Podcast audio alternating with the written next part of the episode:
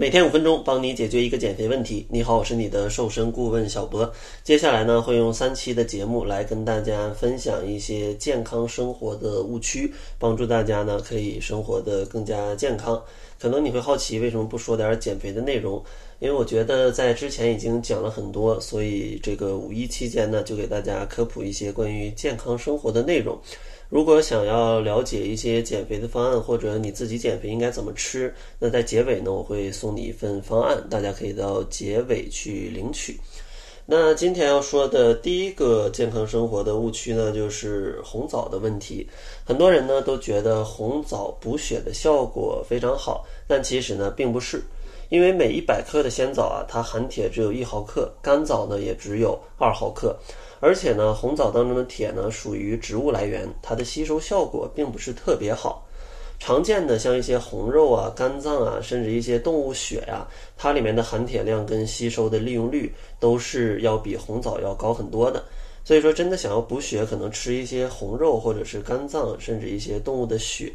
会效果更好。然后第二个想要说的呢，就是菠菜。很多人呢觉得菠菜能补铁，但其实它的补铁效果也是比较弱的，因为一百克的菠菜当中呢，仅有二点九毫克的铁，而且菠菜当中的铁呢，也属于非血红蛋白铁，比红肉当中的血红蛋白铁的利用率啊要低了非常多。然后第三个小误区呢，很多朋友觉得菠菜不可以和豆腐一起吃，觉得呢它们可能会产生一些草酸钙，可能会引起一些结石的问题。但其实呢，并不会产生这样的情况。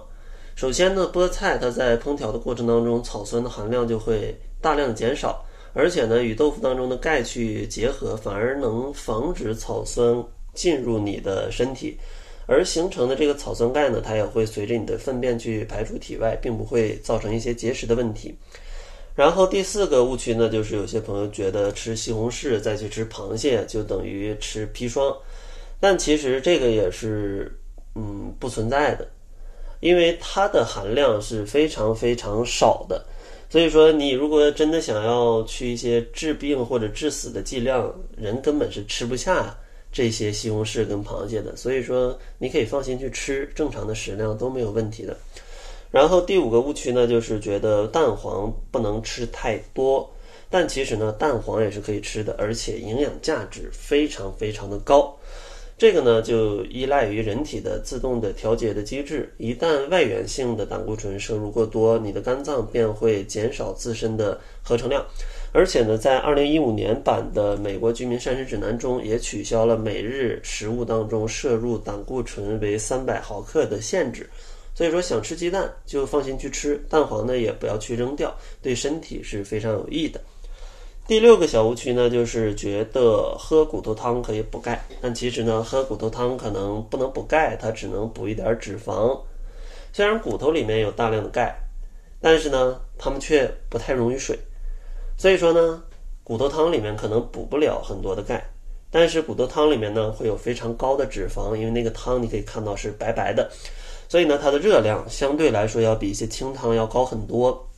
所以减肥的过程当中，最好啊还是不要过度饮用这些骨头汤。如果你真的想补钙呢，可以吃一些乳制品啊、豆制品啊，甚至海产品都是不错的选择。第七个误区呢，觉得吃一些胶原蛋白会让你变美，但其实呢，胶原蛋白就是大分子的蛋白质，跟鸡蛋当中或者是其他的肉类啊，可能区别不大，最后呢都会被消化成氨基酸。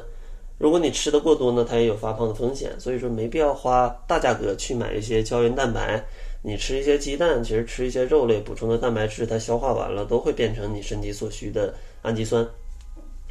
第八个误区呢，就是可能你吃的大多数的全麦面包都是假的。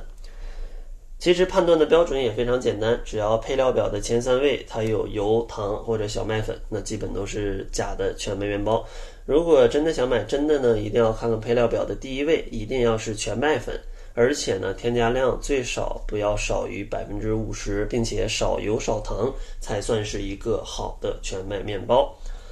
然后第九个误区呢，就是其实全麦面包的热量跟白面包的热量差别并不会特别大。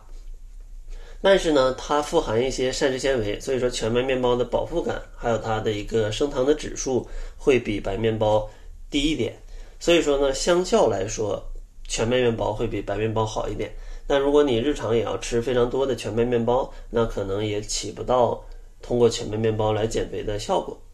那今天呢，先给大家介绍这九个，下期节目呢继续为大家介绍另外的九个。然后结尾呢，如果你想要减肥不知道怎么吃的话，欢迎关注公众号，搜索“窈窕会”。然后呢，我们会为你定制一份适合你的减肥方案，告诉你你的身高、年龄、体重需要吃多少的早餐、午餐、晚餐。当然，它是一个方向性的建议，但是你按照这个框架去吃，呃，基本也差不了太多。最后呢，还要做一个小广告。如果大家希望在五一之后通过不吃药、不挨饿的方式四周轻松瘦十斤的话，欢迎大家关注公众号来了解我们的减脂营。那好了，这就是本期节目的全部，感谢您的收听，咱们下期节目再见。